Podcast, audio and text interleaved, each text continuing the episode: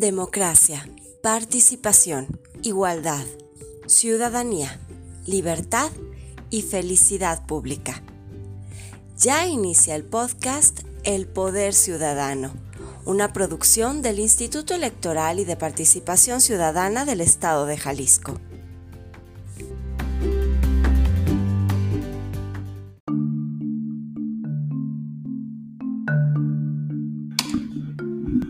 Hola, bienvenidos, bienvenidas todos a una emisión más de su podcast Poder Ciudadano, el podcast del Instituto Electoral y de Participación Ciudadana del Estado de Jalisco, un lugar donde platicamos sobre temas de cultura democrática, cultura cívica, participación ciudadana, todo lo que tiene que ver con la democracia y con la función electoral. Muchas gracias por acompañarnos, gracias por, por compartirnos. Recuerden también que pueden escuchar este o todos los episodios anteriores las veces que sean necesarios y compartirlas si así les gusta. En esta ocasión vamos a entrar a un debate que han adoptado muchos sectores de la población, el sector académico, periodístico, en el mundo inclusive, que tiene que ver sobre si la democracia está en riesgo o no, si estamos viviendo después de la pandemia, que parece que ya ha cedido después de estos dos años de pandemia, si estamos cediendo eh, espacio a, a tendencias autoritarias, si estamos perdiendo espacios democráticos porque pues entre algunos otros datos The Economist publicó el índice de democracia 2021 que es un índice que categoriza a todos los países en cuatro niveles según su régimen. Democracia plena, los más avanzados, democracia defectuosa, régimen híbrido y un régimen autoritario. En México encendió las alarmas y los debates que en, este índice nos pasaron de democracia defectuosa a régimen híbrido.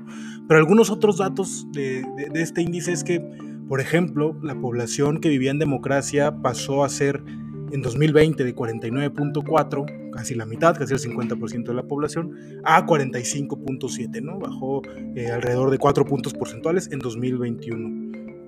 El grupo de países en América Latina, particularmente nos centraremos a, la región de América Latina, eh, con democracias defectuosas, alcanzó un total de 11 países. En América Latina solo Uruguay y Costa Rica se consideran como democracias plenas. Siete naciones son caracterizadas como regímenes híbridos, ¿no? que esto es el 30% de la población de la región, y eh, los países que son considerados como autoritarios, pues creció a alcanzar cuatro países, incluyendo la reciente incorporación de Haití, y se suma a esto Venezuela, Cuba y Nicaragua. Ante estos datos, ante las críticas, ante los debates que han surgido sobre una regresión en, nuestra democracia, desde este podcast, desde este instituto electoral y desde este espacio de reflexión, nos dimos a la tarea de platicar con, dos personas que son expertas en la materia. El primero, Miguel Lara Otaola, quien es eh, experto en integridad electoral y ha trabajado y trabaja para IDEA Internacional, que también tiene varios indicadores que miden la calidad de la democracia, y con la consejera presidenta de este instituto, Paula Ramírez One. En primer lugar, vamos a escuchar a Miguel, quien nos responde en un primer planteamiento si, cuál es el estado de la democracia en el mundo y en México. Y con esta reflexión iniciamos esta emisión del podcast Poder Ciudadano. Miguel.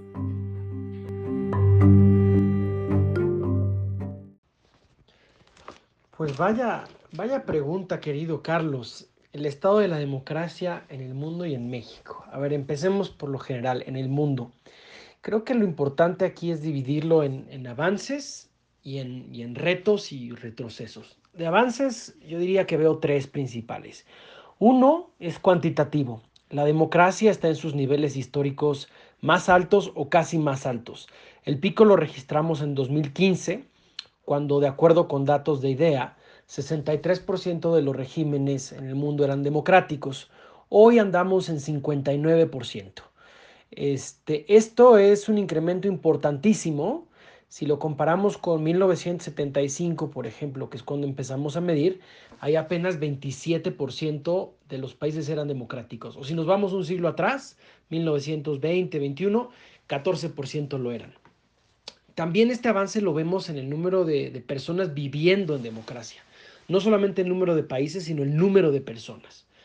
Eh, otro avance, la democracia está, pues yo diría, vivita y, coleando y avanza. Los encabezados que vemos tienden a ser un poco amarillistas, ¿no? Y se enfocan en el retroceso y en los retos. Pero si hay esto, también hay causas de optimismo. La democracia sigue llegando por primera vez a nuevos países. Ha habido transiciones a la democracia en Armenia, en Malasia, en Túnez.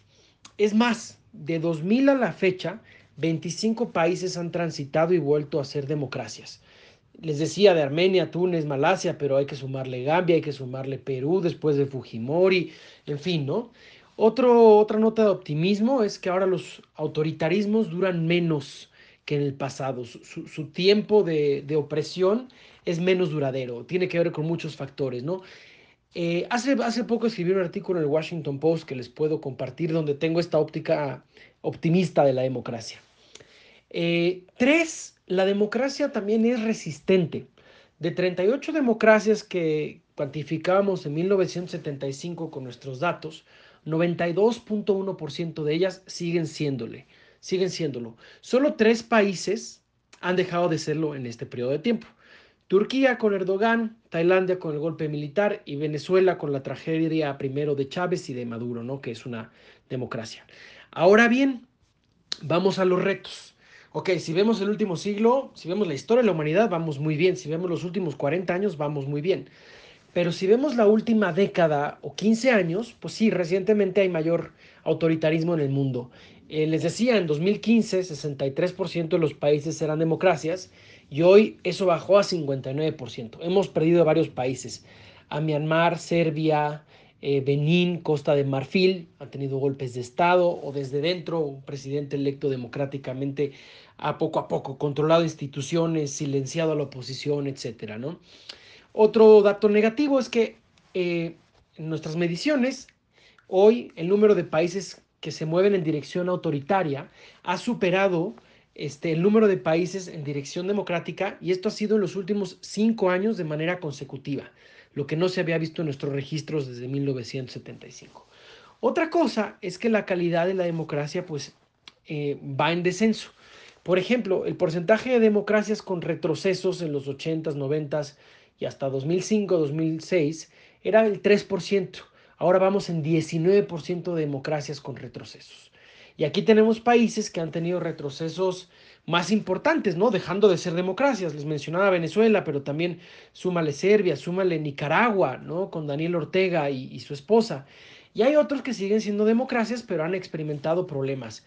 Eh, no hay que ir muy lejos, este, Hungría, pero bueno, también Brasil con Bolsonaro, El Salvador con Bukele, que apenas lleva dos años en la presidencia y este, intimidó al Congreso, eh, después presionó a la Corte y bueno, nombró personas leales a él para que le autorizaran la reelección, buscando quedarse en el poder para siempre, en fin, ¿no? Y otra cosa más, este otro reto es que ha habido progreso insuficiente en, varias áreas, ¿no? Eh, la lucha contra la corrupción, la independencia judicial, la igualdad de género. Nos falta mucho por hacer en esas, en esas materias. Yo diría que eso, digamos, a grandes rasgos serían los, los avances y los retos a, nivel mundial. En cuanto a México, eh, usando el mismo símil, querido Carlos, de los avances y los retos, para el mismo periodo de tiempo, pues hay cosas que celebrar y otras cosas que nos deben de preocupar. Avances. Uno, la democratización del país. Tomemos en cuenta que 1976, por ejemplo, tuvimos una elección presidencial donde solamente hubo un candidato, el del partido en el gobierno, el del partido oficial. Este, eso es gravísimo, ¿no? Cuando solamente hay una voz que representa al país. La democracia es pluralidad, es escuchar a los otros, es sí la mayoría, pero la mayoría que escucha y que protege a la minoría, ¿no? Entonces tener solamente un candidato presidencial en 1976 es gravísimo. Hoy, y la última elección presidencial en 2018, teníamos varios candidatos y candidatas, incluido un candidato independiente de distintos grupos que representaban distintas visiones del país. Eso es muy positivo.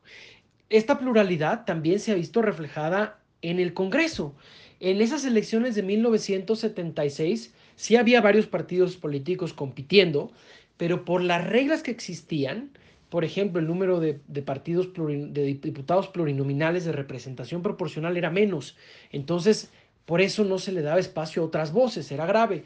Y en esa elección, eh, un, partido político, político tuvo como el 86% de la votación, ¿no? Hemos avanzado mucho, el poder se ha fragmentado y eso es deseable porque cuando se concentra el poder se abusa.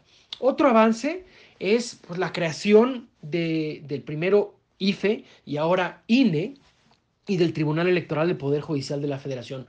Son dos instituciones electorales de vanguardia que hacen un muy buen trabajo, un trabajo profesional eh, y que es reconocido internacionalmente. Ya esto, por supuesto, hay que sumar los órganos electorales de los estados, tanto los administrativos, ¿no? los institutos electorales estatales como los jurisdiccionales. Tenemos todo un andamiaje de, de instituciones que se aseguran de organizar las elecciones y de que nuestros votos cuenten y cuenten bien. ¿no? Esa independencia de la función electoral es una de las grandes joyas de la transición de la democracia en México y algo que debemos de cuidar. Otro avance relacionado con esto es que ha habido distintas reformas electorales que han asegurado la calidad de nuestra democracia, como asegurando la autonomía de nuestros órganos electorales, la ciudadanización de nuestros órganos electorales, porque recordemos que eh, las elecciones en México son de todas y de todos. Este, son ciudadanas y ciudadanos que son elegidos al azar a través de un sorteo llamado insaculación, ¿no? Donde pones las pelotitas con los números, este, perdón, las letras del alfabeto y obtienes este, el apellido o la serie de apellidos que les va a tocar ese año. Pones en otra, en otra pecera los, los meses de calendario, ¿no? De enero a diciembre y a partir de eso se seleccionan completamente al azar quienes van a participar. Eh, tenemos también, gracias a estas reformas electorales, un sistema fuerte de justicia electoral, tenemos equidad en la contienda, eh, buena fiscalización, en fin, muchas cosas que debemos estar orgullosos.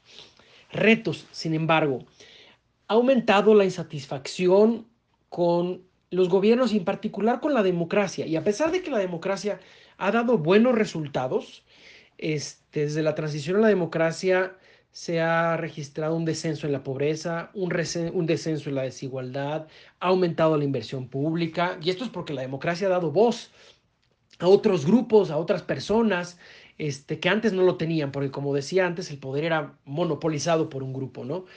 Pero, a pesar de estos avances, la población espera más, y por eso ha volteado a alternativas que no son muy democráticas. Y relacionado con eso, este, otro reto son las causas este, estructurales que han permitido este descontento, que dado origen a alternativas que no siempre son democráticas. Y, y, bueno, el tercer reto es que hablando de estas alternativas, un reto es que se requiere, se quiere, hay una intención clara de, de regresar las manecillas del reloj, de regresar el tiempo a un momento en que el gobierno controlaba todo y controlaba muchas instituciones, era dueño hasta de empresas públicas y controlaba hasta el órgano electoral. Recordemos que, que, el INE es un triunfo ciudadano y, apenas tiene 31, 32 años de existir. Eso es muy delicado y eso es algo que debemos de evitar, pues solo con autoridades electorales independientes es que seguiremos siendo una democracia. Sobre este debate, Miguel nos da un contexto y un panorama muy bien fundamentado sobre todo esto que estamos hablando en la introducción, sobre las democracias defectuosas y cómo se vislumbra la democracia en México. Ahora, bajo el mismo sentido, la consejera presidenta de este instituto, Paula Ramírez Jone, nos, nos, responde cuál es el estado de la democracia en el mundo y en particular en México y por qué podemos seguir diciendo que en México tenemos democracia. Un, buen debate y, unas buenas aportaciones que nos hace la consejera. Ok. Eh, bueno, el estado de la democracia en el mundo, empecemos por ahí. Mm, yo diría primero que nunca, como en este siglo y a finales del pasado, tantas naciones y tantas personas habían estado gobernadas eh, por regímenes democráticos, ¿no? Aunque ha habido avances y regresiones, como nos lo relataba Huntington con sus olas y contraolas democráticas a lo largo de todo eh, pues el siglo XX, incluso aparte del XIX. Eh, lo cierto es que el saldo eh, sostenido es siempre a favor. Siempre somos más naciones democráticas que las que no lo somos. Y yo creo que esto obedece a que la democracia es un régimen, digamos, civilizatorio de avanzada.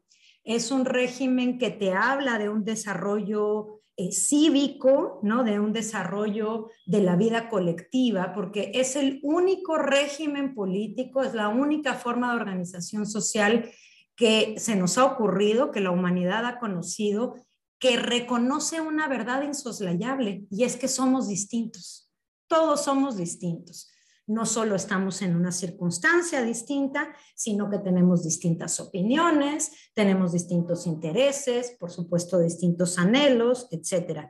Y la democracia es el único régimen que posibilita nuestra coexistencia colectiva, nuestra convivencia colectiva dentro de esa diferencia porque lo que hace es que nos posibilita dirimir o procesar nuestras diferencias por la vía pacífica, y no como ha ocurrido eh, pues a lo largo de la historia de otros modos, vamos a decir. Em, y aunque se trate de un régimen de avanzada, y aquí por supuesto me refiero a las democracias constitucionales modernas, lo cierto es que sí vemos retrocesos y regresiones, ¿no? Aquí allá los hay, hemos eh, escuchado y leído los últimos índices de los más importantes, digamos, estudios eh, de indicadores sobre eh, pues la calidad de las democracias en el mundo y hay un conjunto de regresiones. Eh, pero lo que estamos observando, creo yo, como sí, como una novedad, es que a diferencia del pasado, en donde las regresiones ocurrían de una manera abrupta, muchas veces producto de golpes de Estado militares, en donde podemos ubicar perfectamente que el 11 de septiembre de 1973 eh, Augusto Pinochet irrumpió en la moneda y acabó con la democracia chilena, ¿no? Un hecho claramente identificable, notorio, además violento. Em, lo que estamos percibiendo ahora es distinto. Vemos que las regresiones se, expresan o se manifiestan de un modo eh, menos abrupto, más paulatino, ¿no? menos evidente y por lo tanto también más difícil de identificar. ¿No? Más difícil de, eso, de identificar. Y estas disminuciones o regresiones democráticas o procesos de autocratización, vamos a decirle, em, tienden a socavar eh, los atributos de la democracia. Eh, en este sentido, lo que hacen es que socavan las normas democráticas y no necesariamente destruyen a las instituciones democráticas, ¿no? Hay un acoso permanente a la oposición y a la crítica, hay un deterioro en el ejercicio de la libertad de prensa y de expresión, vemos un debilitamiento en los controles del Ejecutivo eh, y en general, pues en los controles del Estado, hay una reiterada insubordinación a la rendición de cuentas, es decir, hay un conjunto de, conductas eh, que eh, ocurren, voy a decirlo de este modo, bajo una fachada legal, ¿no? Eh, pero que al final terminan eh, socavando los atributos centrales del régimen democrático. Y eso es lo que yo creo que estamos viendo ahorita, a diferencia de lo que habíamos visto antes. Y eso sí me parece que se está percibiendo en muchas partes del mundo, aún en aquellas democracias que considerábamos consolidadas o que son las más antiguas de las democracias modernas, aunque suene contradictorio eso, ¿no? Ahora bien, ¿Cuál es el estado de la democracia en México? Como tú sabes, pues yo sostengo, he sostenido y seguiré sosteniendo hasta que lo sea, que en México la democracia es un hecho, un hecho que vive entre nosotros, entre nuestras instituciones, en nuestras leyes, en nuestra cultura, en nuestros hábitos. Y hay un montón de ejemplos o un montón de circunstancias, porque esto de la democracia, pues en realidad es un crisol, es un collage de múltiples circunstancias, ¿no? Y sí tenemos un montón de elementos que sí nos confirman que México es un país democrático. No solo por lo fundamental, que es porque elegimos a nuestros gobernantes y representantes de manera legal, libre, genuina, este, organizados por autoridades autónomas a todas luces, con múltiples mecanismos de verificación, control, candados, transparencia, etcétera, que garantizan, digamos, que efectivamente quienes nos gobiernan y quienes nos representan son las personas que la sociedad y la ciudadanía eligió y eso es indiscutible. Pero hay más. Nuestra democracia vive en las universidades en donde se cultivan diferentes escuelas de pensamiento. Vive en las calles donde se manifiestan libremente cientos de miles de mujeres para reclamar justicia y paz e igualdad, como lo vimos hace apenas unas semanas en las calles de nuestro país. Eh, o como lo pudimos ver, por ejemplo, el día de ayer, en donde un grupo de gente pues detuvo la circulación en una muy importante vía de la Ciudad de México para reclamar justicia en torno a un, a, a un crimen, a un asesinato. ¿no? Nuestra democracia vive en la prensa, vive en los medios de comunicación, que están permanentemente alertas, que son críticos, que permanentemente todos los días interpelan a los poderes públicos eh, y a los poderes fácticos también, que son capaces de revelar información de gran interés público. Em, vive cuando un tribunal es capaz de impedir el encarcelamiento de 31 científicos académicos y funcionarios en un ejemplo claridoso de división de poderes, ¿no? Vive cuando pues miles de ciudadanas y ciudadanos acuden al llamado del INE para integrar las casillas y recibir y contar los votos de pues los, las y los ciudadanos. Y en fin, nuestra democracia vive cuando acudimos a las urnas con la certeza absoluta de que nuestro voto y la voluntad popular será respetada en todos sus extremos. Pero nuestra democracia nació con mala fortuna, nació desafiada desde el principio. Nuestra democracia enfrenta y ha enfrentado siempre, como tú lo sabes, pues una pobreza persistente de millones, la desigualdad y un estancamiento económico que no ha permitido el ascenso social y en cambio ha generado una enorme frustración, no solo con los gobiernos, sino con el propio régimen democrático, ¿no? Ha sido desafiada, por supuesto, por el, estallido criminal que hemos sufrido durante ya más de tres lustros y que cada día se revela pues con más fuerza y genera pues mucho dolor y zozobra en muchas zonas del país.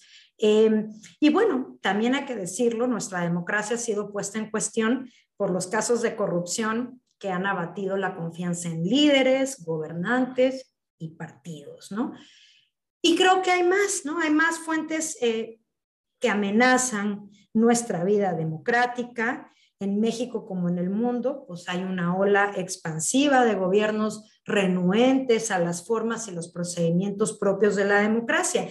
Y por eso creo yo que hay que ser, eh, tener pues muy claro y ser muy conscientes de que ni en México ni en ninguna otra parte del mundo la democracia está garantizada. Hemos visto un montón de naciones que eran democráticas, dejaron de ser democráticas, volvieron a ser democráticas. Chile, por ejemplo, es un ejemplo. Eh, y lo cierto es que, eh, pues para preservar nuestra democracia, para protegerla, para cultivarla, es totalmente importante la participación de la ciudadanía, ¿no? La participación eh, y el involucramiento de la sociedad eh, en todos, digamos, los niveles eh, posibles, porque de otro modo es bien difícil que esto, ¿no? Que se activen los controles, que vivamos, digamos, que se garanticen los derechos que un Estado democrático tiene que garantizar. Muchas gracias, consejera. Gracias, Miguel, por esta primera parte que, hablamos desde lo global, cuál es el estado de la democracia en el mundo, cómo, por qué podemos seguir diciendo que México es democracia. Y antes de continuar con, la siguiente reflexión, donde vamos a aterrizar más sobre los enemigos de la democracia o sobre cómo combatir y, cómo caminar hacia la consolidación de una democracia, vamos a un corte institucional con Conchita Popular. Hola, soy Conchita Popular. En una democracia, las opiniones de todas las personas son valiosas. Desde tiempos antiguos, las personas se organizaban, discutían temas importantes y entre todas y todos decidían la mejor opción y en Jalisco. Esa democracia se sigue cuidando con los mecanismos de participación ciudadana, como el plebiscito, el referéndum o consulta popular. Instituto Electoral y de Participación Ciudadana del Estado de Jalisco, IEPC, participa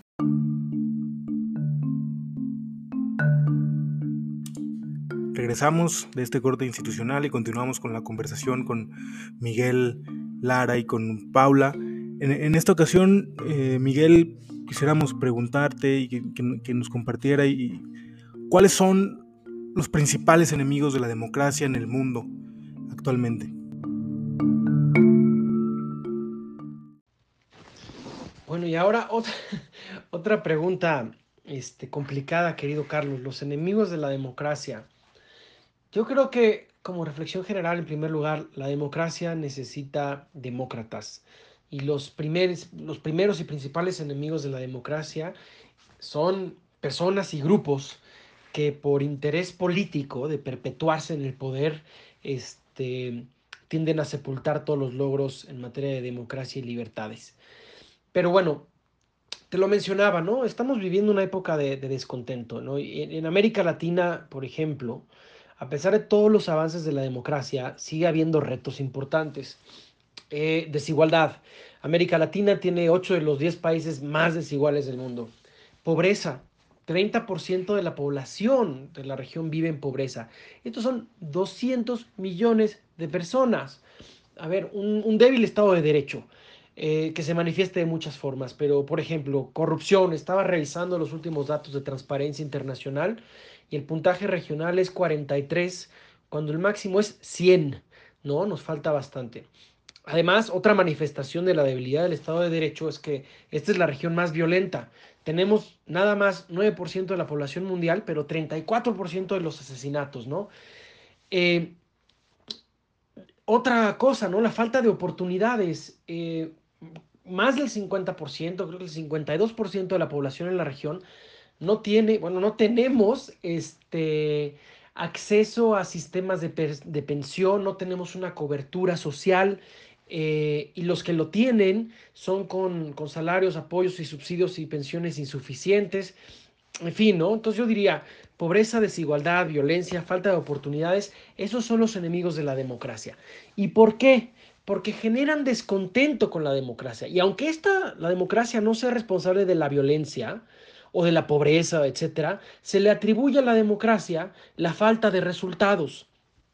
Y repito, no tiene que ver con la democracia, ¿no? Esta falta de resultados puede ser en cualquier tipo de gobierno. Es más, se ha demostrado a través de largas corridas estadísticas que las democracias tienen mejor desempeño que las dictaduras y que los regímenes autoritarios para dar beneficios a la población.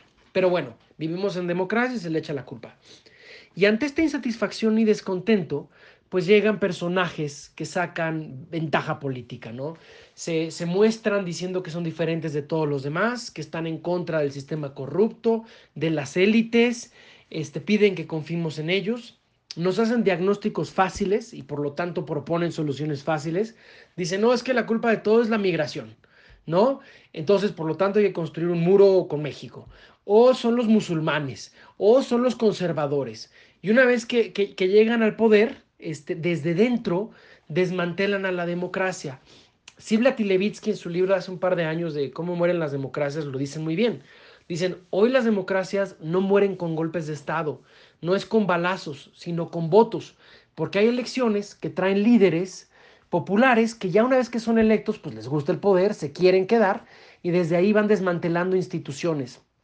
Eh, o aprietan su presupuesto o las controlan poniendo gente incondicionales, a ellos al mando de las instituciones, eh, atacan a la prensa, cualquier otra fuente de, crítica, de vigilancia o de transparencia. Y son gobiernos que buscan pues, gobernar sin límites y sin contrapesos. Entonces van controlando el, Poder Judicial, el Congreso, órganos reguladores, órganos electorales. Eh, hay una estrategia clara, ¿no? Se fomenta la polarización, se divide a la, a la población, que eran un enemigo, te decía, los migrantes, los musulmanes, los conservadores, eh, y así se van haciendo del poder. Eh, y eso es, eso yo diría que son los enemigos de, de la democracia, pero la democracia también, también tiene amigos y hay cosas que podemos hacer para, para defenderla, ¿no? Ahora que conocemos y que Miguel nos ha planteado los, enemigos de la democracia, platicamos con, Paula Ramírez sobre cuáles son las agendas, en qué espacios, eh, con qué actitudes podemos afrontar a estos enemigos, a estas tendencias, para caminar hacia esa utopía que llamamos democracia, hacia la consolidación de la democracia en México y ver si nos pudiera vislumbrar algo desde lo local en, Jalisco. ¿Cómo, hacia, ¿Cómo podemos avanzar hacia esa consolidación de la democracia, consejera? Pues es, una, es la pregunta del millón de dólares, ¿no? Ojalá yo tuviera la respuesta.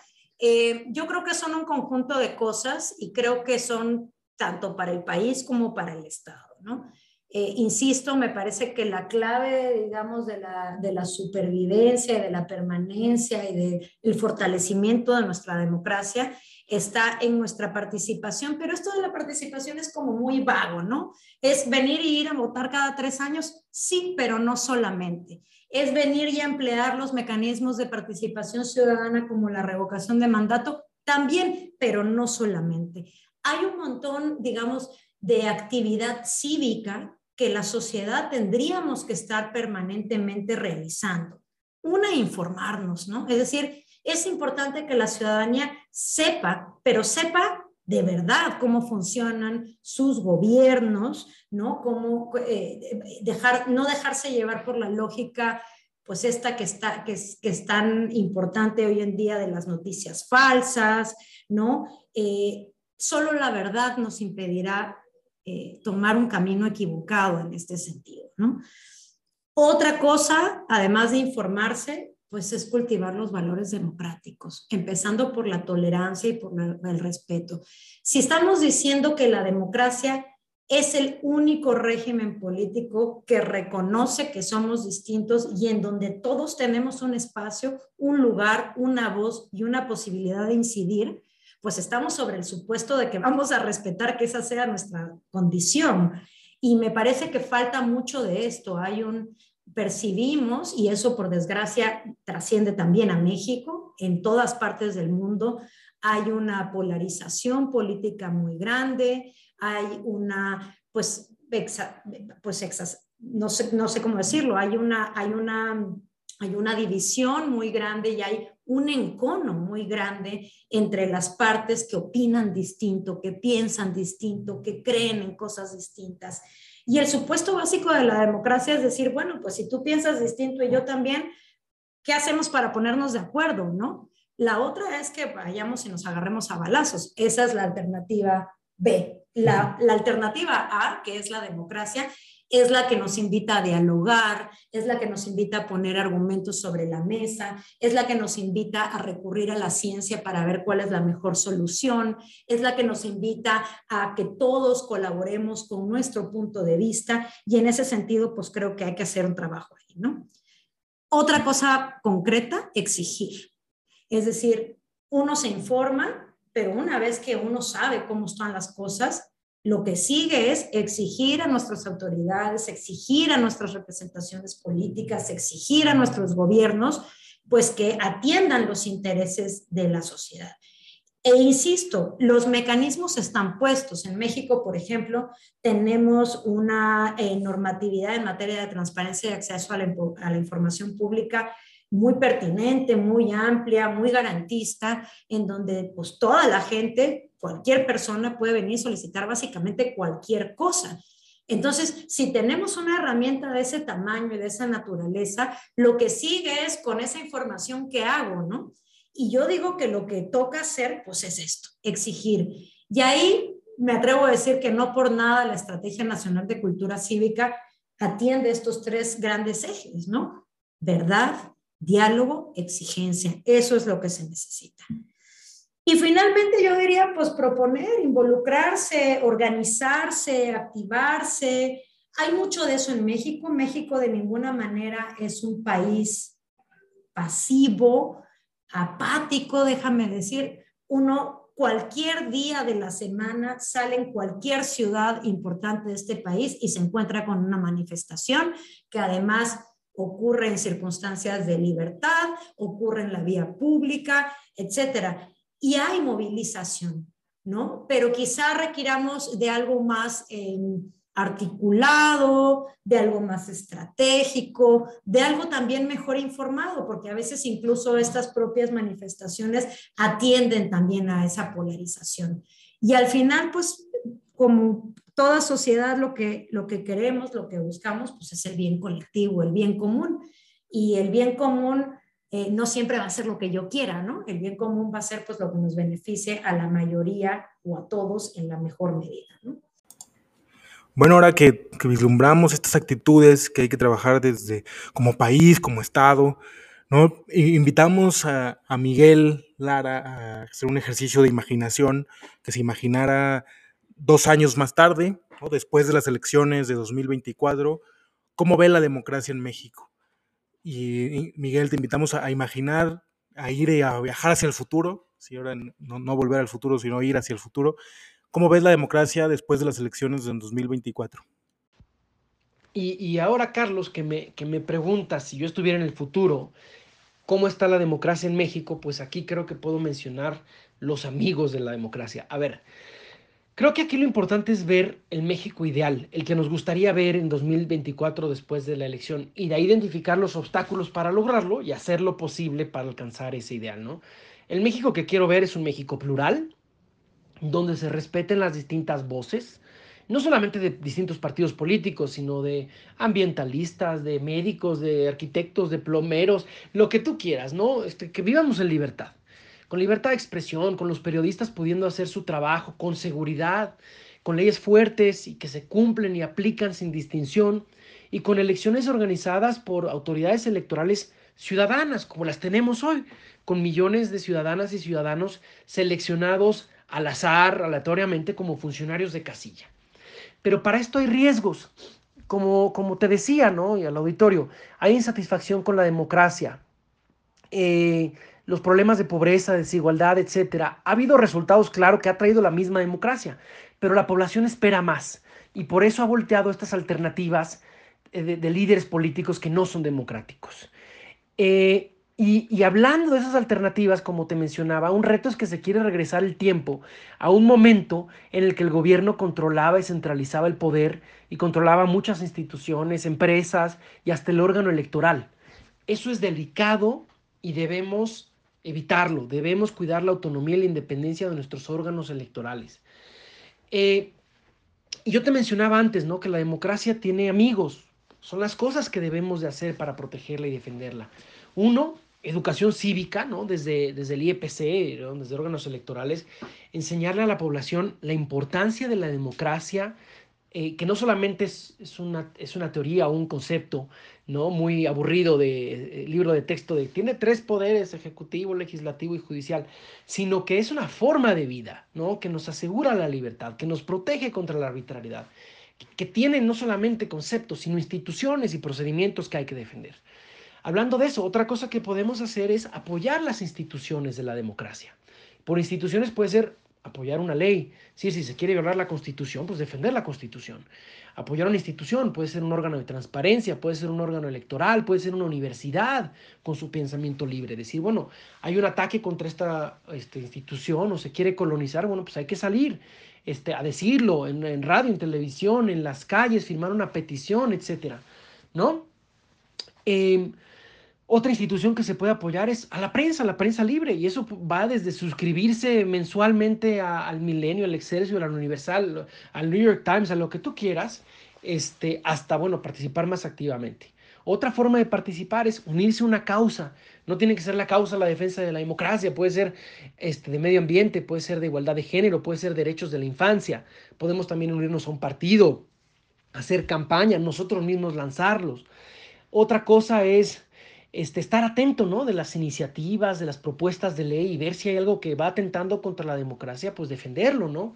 Si hay una iniciativa de reforma electoral que sea regresiva, que busca que las, la organización, las elecciones las controle un partido o el gobierno, pues ahí, ¿no? Este, poner un alto y salir y defender.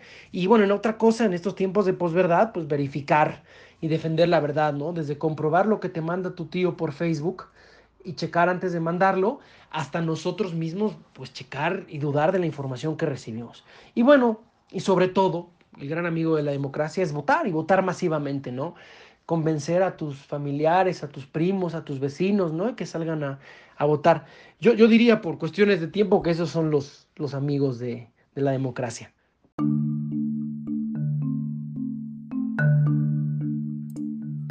Bueno, pues ha sido una conversación unos puntos de vista interesantísimos sobre este debate actual que ustedes ya saben de qué se trata este podcast, porque antes de picarle a reproducir vieron el título, pues preguntémonos, ¿la democracia realmente está en riesgo? Aquí dos visiones que nos plantean diferentes argumentos. Ah, claro que eh, evidenciamos a los enemigos, pero también evidenciamos las actitudes que hay que tomar para defender, para cuidar nuestra democracia. Esto es todo por, por hoy en el podcast Poder Ciudadano. Antes de irnos, dejamos ya la, nueva sección que tuvimos en, la misión pasada del podcast sobre la recomendación de la dirección editorial.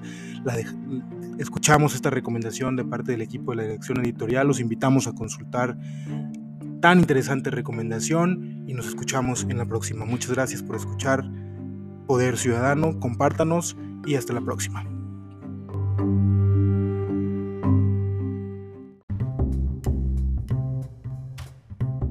En esta ocasión y por la pertinencia del tema, desde la dirección editorial del Instituto Electoral y de Participación Ciudadana de Jalisco, recomendamos la lectura de nuestro número más reciente de la revista Folios, Repensar la democracia después del fin de la historia. Este número reúne una serie de reflexiones que, más allá de abordar únicamente el concepto del fin de la historia, entablan un diálogo profundo sobre la democracia en la actualidad. Un ejemplo claro es el artículo de Ángel Cermeño Quesada, titulado Democracia Representativa, Populismo y Redes Sociales, que nos brinda una radiografía precisa sobre algunos de los más evidentes malestares de la democracia, tales como sucesivas olas de desencanto ciudadano o un régimen político deformado por la economía de mercado, mientras nos previene de algunos falsos remedios, entre los que destaca la aparente capacidad democratizadora de las redes sociales, pero que, menciona el autor, en realidad se convierten en mecanismos de control, vigilancia y posverdad. No vivimos tiempos felices para la democracia, dice Cermeño, pues quienes la socavan no son enemigos externos, golpistas u oligarcas, sino actores internos que, valiéndose del desencanto y las propias disfuncionalidades de la democracia, la debilitan con prácticas populistas o elevan su costo social mediante fórmulas tecnocráticas que ignoran las necesidades de los más desfavorecidos y marginados. Un complemento interesante de lo expuesto por Cermeño lo encontramos en el artículo de Paola Vázquez Almanza, Transitología, Intelectuales y la Narrativa Democrática en México, para quien el paradigma de la transición democrática postuló un marco teórico para pensar e interpretar la realidad que redujo la complejidad conceptual, sobrecargó sus dimensiones normativas y gestó puntos ciegos y desequilibrios teóricos. En una perspectiva aguda, esta autora sostiene que, a casi cuatro décadas después de la transición democrática en México, la definición minimalista, liberal y procedimental de la democracia mexicana requiere una revisión, una crítica democrática y una reconstrucción del campo intelectual para ajustarla a nuestras circunstancias, entender y explicar procesos tales como el desencanto, el populismo o la propia desdemocratización. Finalmente, y como en cada edición, contamos con la colaboración de escritores de prosa y poesía para nuestras secciones fijas, así como las pinturas de la artista plástica tapatía Patricia García. Con su trazo e imaginación surrealistas, Patricia nutre perspectivas y figuraciones que encuadran los textos, convirtiendo la lectura de este número 37 en algo imprescindible para entender el devenir democrático en la actualidad. En el Instituto Electoral y de Participación Ciudadana del Estado de Jalisco, confiamos en que el público lector disfrutará este ejemplar desde la primera hasta la última página. Asimismo, queremos recalcar que, tal como esta edición, Todas las publicaciones del instituto están a disposición de la ciudadanía en revistafolios.mx y el apartado de publicaciones de la página del IEPC Jalisco.